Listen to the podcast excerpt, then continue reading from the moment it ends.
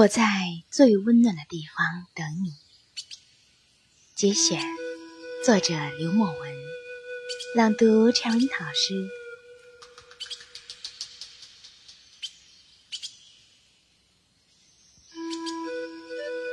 谢谢时差，谢谢距离，谢谢昼夜的陪伴，也谢谢关键时刻的孤单。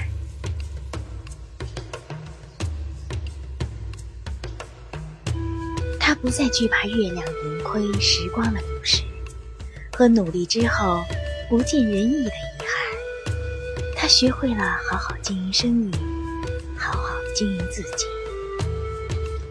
他终于明白了，那些不安和恐惧，都源于自己的弱小和故作愤怒的情绪。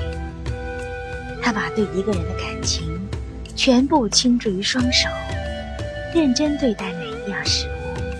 做的东西越来越美味，他变得更加淡定，学会了安静的等待一个人，理智的选择方向和脚下的路，温柔的与生活相处。